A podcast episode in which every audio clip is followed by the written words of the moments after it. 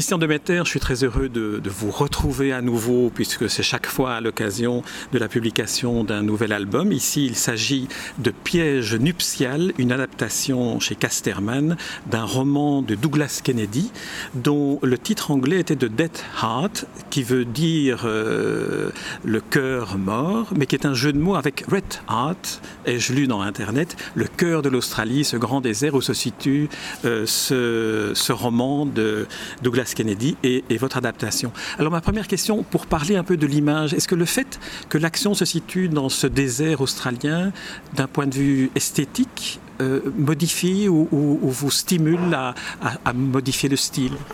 Oui, enfin, moi à la base, c'est le roman que j'avais lu il y a quelques années qui m'avait euh, vraiment plu, que je voulais adapter. Et le fait qu'effectivement, j'ai enchaîné des univers un peu sombres, euh, plutôt hivernaux, on va dire, euh, ces derniers temps, entre Marilyn qui se passe dans la neige, euh, Scarface euh, qui se passe dans les grandes villes, mais beaucoup la nuit. Le fait de me retrouver avec un grand désert australien me tentait pas mal, justement, pour changer d'univers, puis me confronter un petit peu à ça. Non pas que ce soit un vrai un vrai challenge de savoir est-ce que je vais savoir dessiner euh, le désert australien, mais en tout cas, oui, en une certaine façon, est-ce que je vais pouvoir me débrouiller un petit peu avec, euh, avec euh, un univers très différent, mais tout en gardant ma manière de faire les choses, voilà. Donc oui.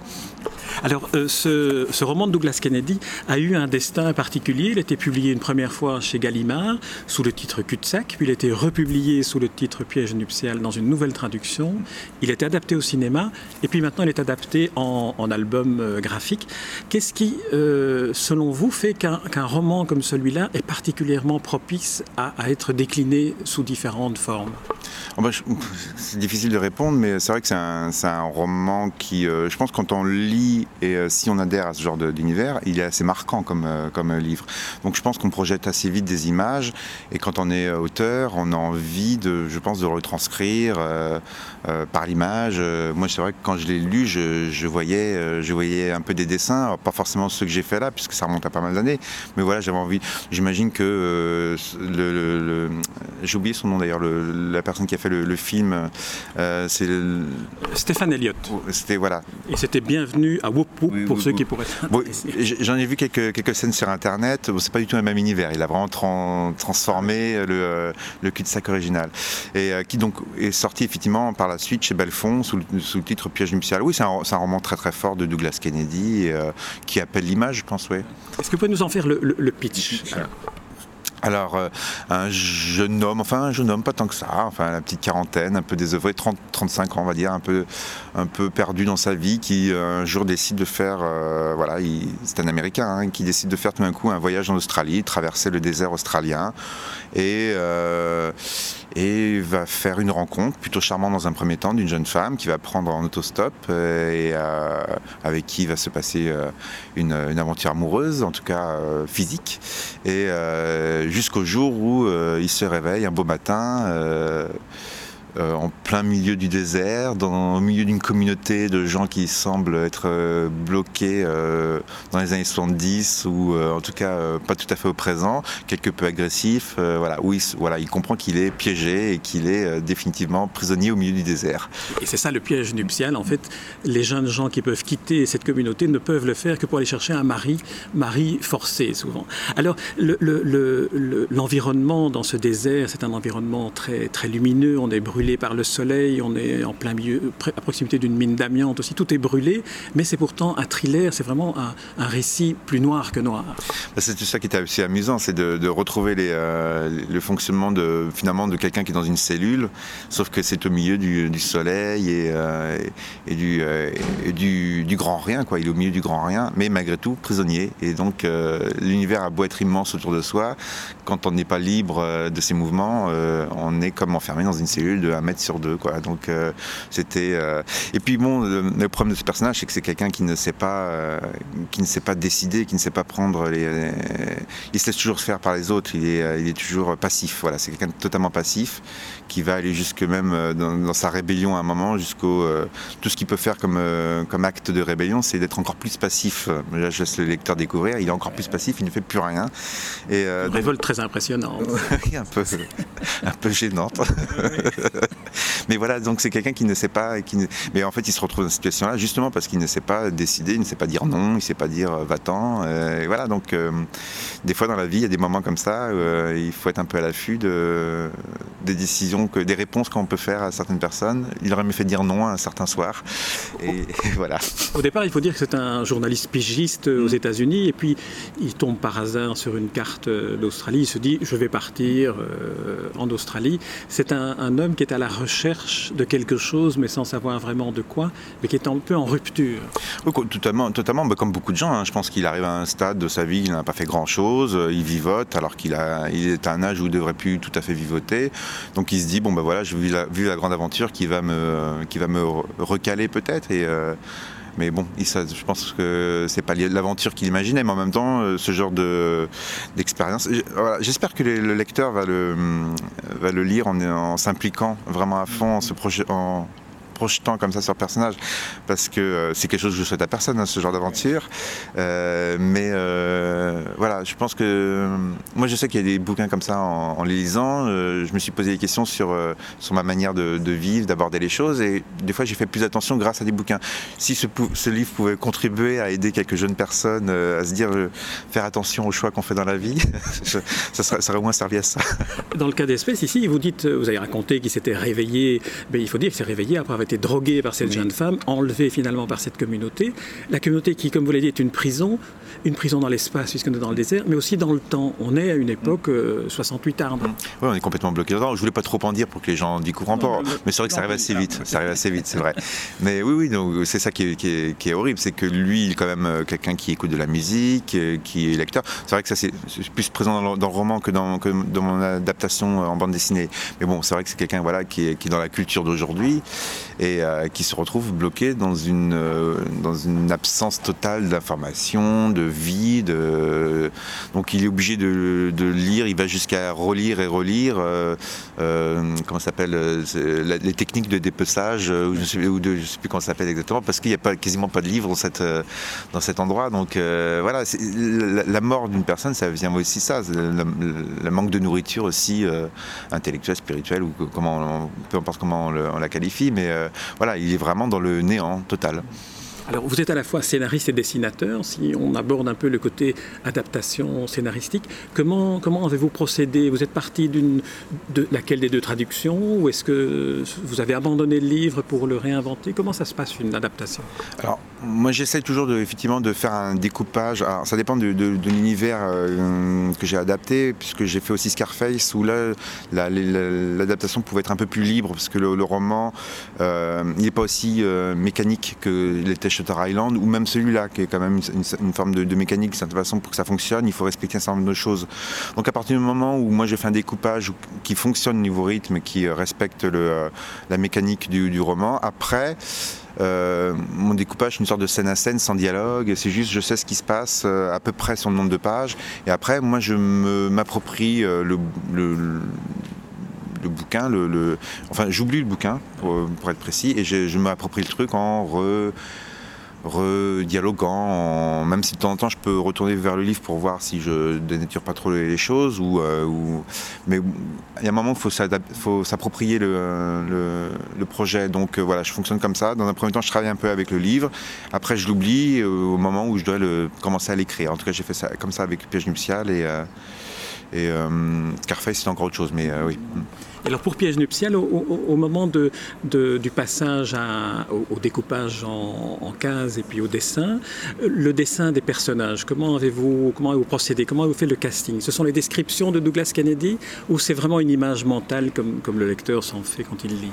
Bah, je pense que c'est un mix de tout cela. Hein. Je pense qu'il y a la, description qui est euh, plus ou moins précise dans le roman. À partir de ça, moi, ça m'évoque des images. Et puis après, moi, je sculpte. Donc, euh, je cherche toujours mes personnages. Alors avant, je le faisais en sculpture en terre parce que euh, voilà, j'ai besoin de voir les choses en volume, sauf que bon, ça prend beaucoup de place, c'est fragile, ça peut faire peur aux gens.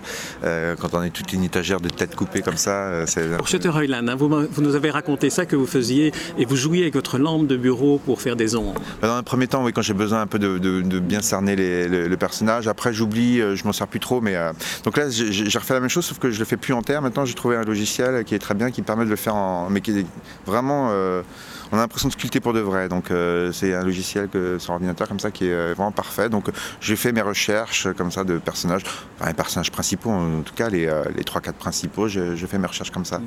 Alors les 3-4 principaux, il y a le personnage central, alors comment, comment son, son dessin reflète-t-il son, son indécision, la, période de rupture dans laquelle il se trouve? Parce que j'ai l'impression qu'on sent, dès qu'on voit la première fois ce personnage, qui, on, sent son destin dans, dans, ses yeux, dans son regard. Vous faites comment?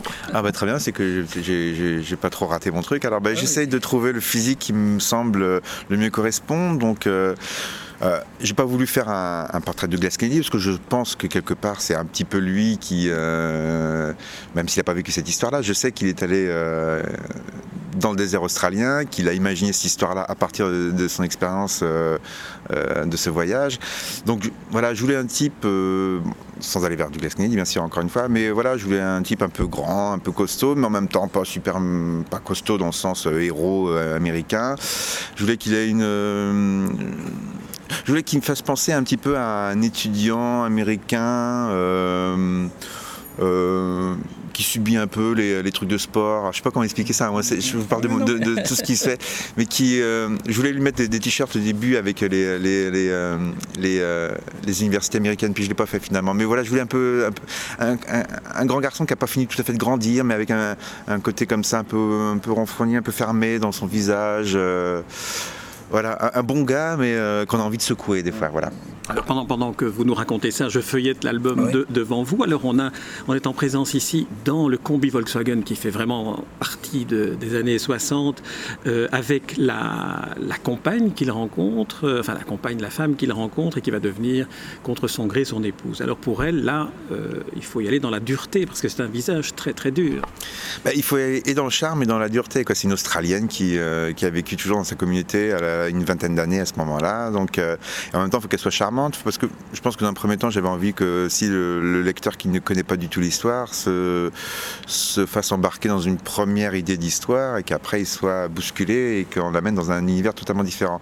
Donc, elle est à, la fois charmante, à la fois solide, c'est une bagarreuse. Enfin, bon, c'est peut-être un peu cliché, c'est un petit peu l'image australienne, euh, la grande gaillarde, euh, assez, assez jolie, mais en même temps avec qui on n'irait pas se frotter trop parce que le coup de poing pourrait partir un peu vite.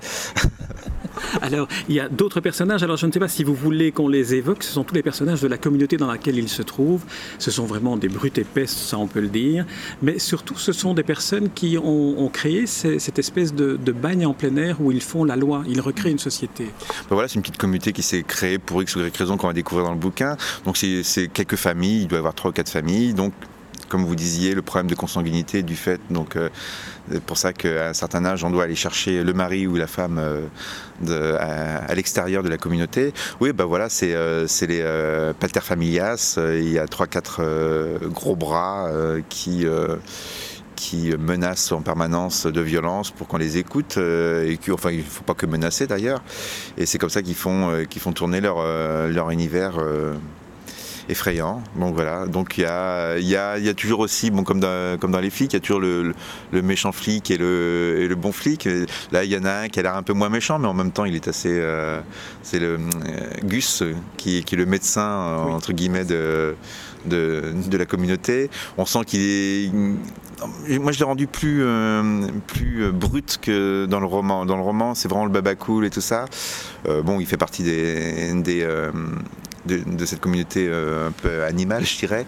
Mais moi, j'ai rendu encore un peu plus brut. Je, vraiment, je, voulais qu'il soit. Euh, que, ce garçon ait vraiment euh, l'impression d'être cerné que par des.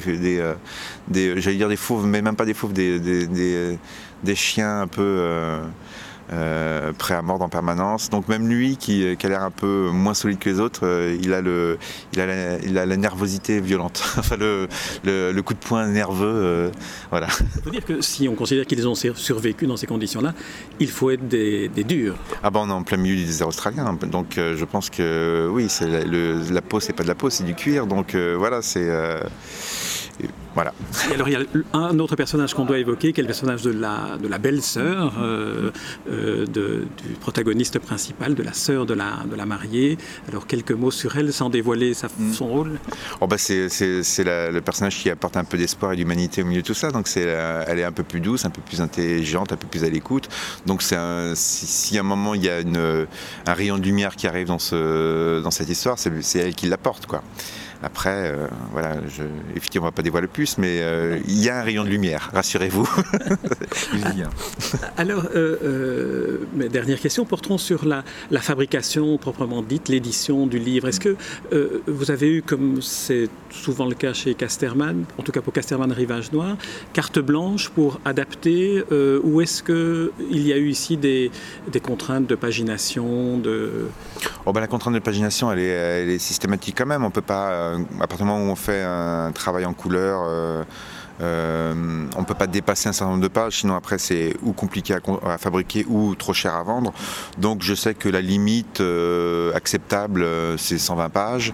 Je sais que l'éditeur peut aller jusqu'à 120 pages sans avoir à pousser le prix de, vente trop fort. Moi ça me permet 120 pages quand même de raconter une histoire assez dense quand même. Bien sûr il faut forcément tailler dans le, dans le roman, hein, c'est obligatoire, mais en même temps euh, c'est un mal pour un bien. Je pense que densifier un petit peu les choses, c'est jamais, euh, jamais trop négatif. C'est toujours un peu embêtant quand il faut le faire parce qu'on a envie de tout garder souvent. Mais bon, après, justement, ça permet de, de euh, resélectionner ce qu'on veut dire nous, ce qui a été dit. voilà, des fois, on peut refaire passer des éléments plus facilement que par une, par une longue scène et tout ça. Après, voilà, oui, 120 pages, c'est un accord tacite entre guillemets avec l'éditeur. C'est dépasser ce serait. Euh, j'aimerais bien hein, des fois, mais euh, après, il faut le faire aussi. Il hein. faut, euh, faut les dessiner, les 120 pages. Comme je mets à peu près un an pour faire un bouquin, 120 pages en un an, plus l'écriture, ça, c'est quand même. Voilà, c'est du boulot. Au cinéma, on dit souvent que les, meilleurs récits pour une adaptation sont les nouvelles, les, récits courts de fiction, les short stories. Est-ce que pour la bande dessinée, ce n'est pas un peu différent ou est-ce que ce serait aussi envisageable d'adapter à partir d'une nouvelle courte, c'est-à-dire donner beaucoup plus de liberté à oui, tout à fait. Je pense que pour l'adaptation, je pense que la nouvelle, c'est effectivement euh, c'est l'idéal. C'est vrai que pour moi, ça s'est pas présenté comme ça parce que euh, il y a eu des, romans comme ça qui m'ont marqué, que j'ai eu envie de faire et que le euh, la comment dire le en fait, Shutter Island m'a ouvert un peu les, portes de, de l'adaptation, donc j'en profite aujourd'hui. Voilà, ce bouquin, j'aurais pas pu le faire il y a 10 ans. Je pense que ça aurait été très compliqué d'obtenir les droits. Shutter Island, voilà, c'est un livre qu'on peut mettre sur la table lors des négociations qui permet de dire, voilà, on peut respecter un univers, euh, on peut même peut-être apporter un petit truc, et puis ça reste, euh, euh, ça reste, voilà, c'est, on va va pas détruire votre œuvre. Donc, euh, donc ça, reste une preuve concrète pour, euh, pour un auteur, ça peut rassurer. Donc à partir de ce moment-là, moi j'en profite un petit peu pour l'instant. C'est vrai qu'aujourd'hui j'ai envie de retourner vers l'écriture personnelle. Donc là, le prochain, ce sera un bouquin que, je suis en train d'écrire. Et euh, c'est vrai que la nouvelle, mais du coup, il y a la nouvelle qu'on adapte, mais aussi la nouvelle qu'on écrit. Moi, j'ai pas mal de petites nouvelles comme ça que j'aimerais bien développer un jour en bande dessinée, justement pour éviter de forcément, pour éviter d'aller jusqu'à des 120 pages avec des des, scénarios très très construits comme ça. J'aimerais des choses un peu plus légères, j'aimerais bien ça. Même si le prochain sera pas du tout, euh, euh, il sera vraiment encore du 120 pages et un truc très construit. Mais bon, voilà, j'ai pour but un jour de quand même euh, explorer finalement ce que j'avais tendance à faire plus au début, c'est-à-dire des, trucs un peu moins, enfin en tout cas pas forcément des choses que j'ai que j'ai présentées en bande dessinée, mais que j'écrivais des trucs un peu moins construits, plus, plus dans l'idée de la nouvelle effectivement. Et alors, euh, pour parler de ce prochain, album graphique, vous dites que vous avez commencé à l'écrire, mais vous êtes en train de l'écrire. Vous l'écrivez d'abord sous forme romanesque, que ce soit un roman, ou, vous écrivez le scénario? Non, j'écris vraiment euh, un scène à scène, dialogué, euh, voilà, parce que je sais que. Non, moi déjà, j'ai aucun, aucun talent littéraire. Hein. Je serais incapable d'exprimer les images par les mots. C'est le dessin, c'est voilà, c'est ma c'est ma bouée de sauvetage. Moi, j'ai envie de raconter des histoires. Heureusement que j'ai le dessin, sinon je serais, je serais très triste. Le dessin me permet justement de, de faire des descriptions, de faire des, euh, des enfin, j'espère en tout cas, c'est ce que j'essaie de faire, de faire ressentir des choses que je serais incapable de faire par le biais des mots. Donc euh, voilà. Mais vous le faites très bien. Et puis Piège nuptial peut accompagner Shutter Island sur les tables de négociation pour convaincre les, auteurs parmi les plus grands que vous êtes celui qu'il leur faut pour être adapté. Donc là, il n'y a aucun doute à cet égard. Ma dernière question porte sur les, auteurs qui vous inspirent. Euh, Shutter Island, euh, Scarface, euh, Piège nuptial sont des auteurs américains. Est-ce qu'il n'y a pas dans d'autres littératures francophones ou hispaniques d'autres auteurs, écrivains qui pourraient vous inspirer Ou est-ce que votre univers est celui qui est écrit par des Américains. Non, non, non, oui, c'est vrai que ces, derniers temps, euh, j'ai lu beaucoup de littérature américaine ou même de, romans euh, noirs, euh, romans policiers. Donc c'est vrai que c'est le reflet de, ces dernières années. J'aspire à revenir, finalement, ce qui était mes premières amours, c'est vraiment la littérature, ou, j'allais dire la littérature russe, mais c'est surtout Dostoïevski qui, moi, m'a marqué quand j'étais plus jeune, ou la littérature française qui était, finalement, quand j'ai fait Emma, quand j'ai fait le curé, c'était plutôt la littérature française, voire le cinéma français français euh, euh, un peu ancien euh, qui, était, qui était mon moteur. Ça m'a un peu quitté ces derniers temps, mais là je sens que j'arrive un petit peu même si le prochain sera un western, donc il y a encore un côté très américain. Mais j'arrive un petit peu au bout de ce chemin-là, j'ai envie, de, j'ai envie de prendre un autre chemin là. Donc oui, la littérature française, j'en ai pas lu ces, derniers temps, euh, pas assez en tout cas. Euh, j'aspire surtout à avoir du temps justement pour euh, ce que je n'ai pas eu depuis pas mal d'années. Je n'ai pas le temps de souffler. Là, j'aimerais avoir un peu de temps pour souffler, avoir le temps de lire un peu plus, voilà, me ressourcer. Bon, voilà, la, vie est faite de telle façon qu'on est un peu dans un rythme un peu des fois effréné. Et voilà, j'aimerais bien que là, ça se ralentisse. Donc, si les gens pouvaient acheter par euh, grande quantité mes livres, ça me permettrait d'avoir plus de temps à l'avenir de travailler.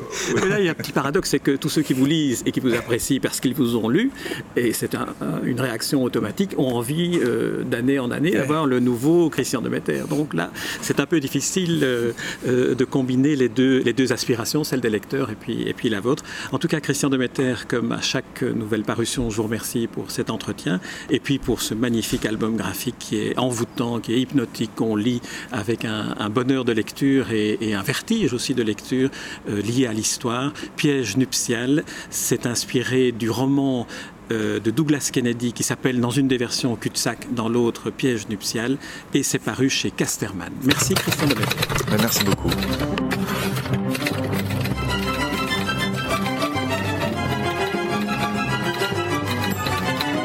Les rencontres d'Edmond Morel.